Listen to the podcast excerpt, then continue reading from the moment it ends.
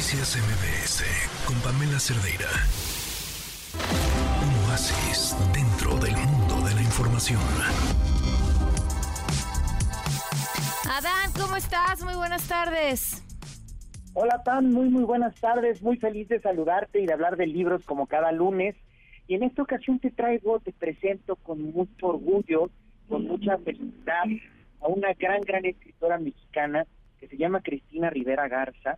Ella desde que salió su primer libro, hará 20 años, Pam, fue muy, muy importante. Carlos Fuentes le dedicó un texto diciendo, Cristina Rivera Garza es la escritora del futuro de México, y en efecto se ha convertido en una gran escritora, ha escrito muchas novelas muy importantes, ensayos muy importantes. Entre sus novelas más importantes, Pam, recientemente está El Invencible Verano de Liliana, que es sobre su hermana que sufrió un feminicidio en el 91 y ella mucho tiempo después, 30 años después, se lanza eh, a, a, ver qué es lo que sucedió, a cambiarle de asesinato eh, pasional, crimen pasional a feminicidio, en fin. Y ahora traigo un libro muy interesante que es su poesía reunida, su poesía completa hasta ahora, todo lo que ha escrito, que se llama Me llamo cuerpo que no está. Desde aquí podemos ver una gran influencia de Alejandra Pizarnik. Es una escritora que le da vuelta al lenguaje siempre y que descubre todo lo que hay y no hay. Recuerdo mucho unas líneas de Alejandra Pizarnik, Alejandra Pizarnik que decía que sea lo que no es.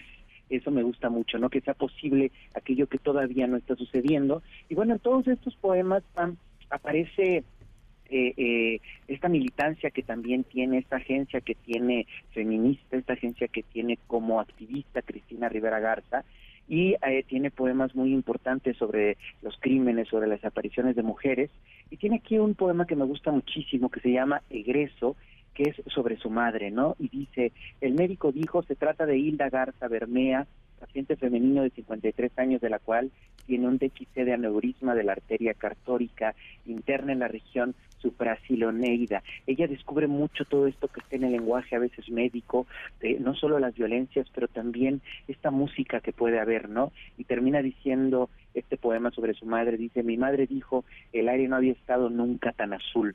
Eh, estas experiencias que podemos tener con las con los padres, con la madre en primera persona y que pueden ser muy dolorosas, ¿no? También habla sobre los lugares. Este libro tiene una gran, eh, eh, es como el lado B de sus novelas, el mm. lado B de su vida, o no sé si sea más bien el lado A, diría Cristina Rivera Garza, que quizás es la poesía para nosotros. Creo que la poesía, y aquí se puede ver, Pam, es lo que soñamos, lo que imaginamos, lo que pensamos que podría ser, y quizás la novela, nuestras vidas, nuestras biografías, sea lo que sucedió en realidad, lo que pudimos plasmar, ¿no? Y aquí, bueno, son poemas muy interesantes todos, eh, no sé, pienso ahora en uno que tiene la tercera parada y dice, cuando todo esto se pudra bajo la persistente lluvia de ácido, cuando la ciudad más grande del mundo yazga empequeñecida como un arrugado pergamino, como un antiquísimo mapa de bordes quemados, haciendo toda una, una enumeración de las cosas que tiene que pasar y dice al, al final nos tendrán terror y no pediremos perdón y no perdonaremos nada. Entonces, bueno, te presento mucho, presento al auditorio esta maravillosa escritora Cristina Rivera Garza. Acérquense a sus libros también La muerte me da, es un libro muy interesante.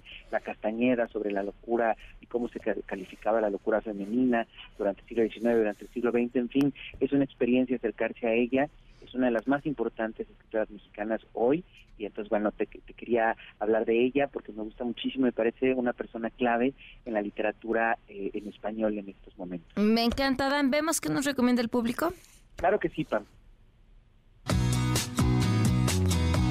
Pues mi libro de esta semana es las, son las mafias de la Ciudad de México. Ya lo empecé a leer. Llevo poco, pero tiene temas bien interesantes y bien cotidianos como el cártel del agua, es ahorita lo que, lo que llevo. Es un muy buen libro, muy interesante. Lo recomiendo si, si son fans del, del morbo y del, del chismecito. Bonito día, gracias.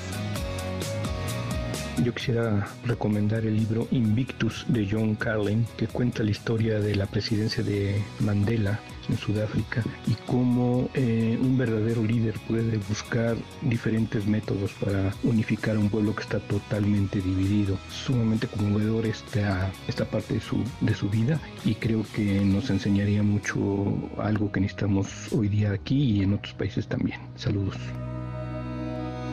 Recomiendo muchísimo La bailarina de Auschwitz de Edith Eger. Es una historia real, hermosa, conmovedora. Lloré muchísimo, aprendí más. Si les gustó el diario de Ana Frank, esta no se la pueden perder. Adán.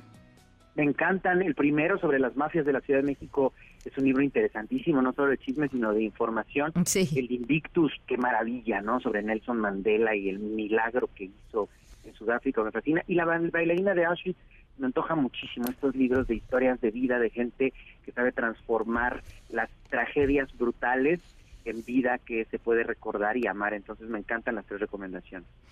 Perfecto, pues eh, Adán, muchísimas gracias. Gracias a ti, Pamba, un abrazo muy grande y nos estamos escribiendo y viendo. Gracias, muy buenas tardes. Este, este, este libro, coordinado por Sandra Romandía, es cierto. Es, es, informativo, es, una, es un libro periodístico, pero, pero, pero sí se siente así como que uno está enterándose de la, del saborcito, de la carnita de esta ciudad que está conformada por muchísimas, muchísimas, muchísimas mafias. Noticias MBS con Pamela Cerdeira.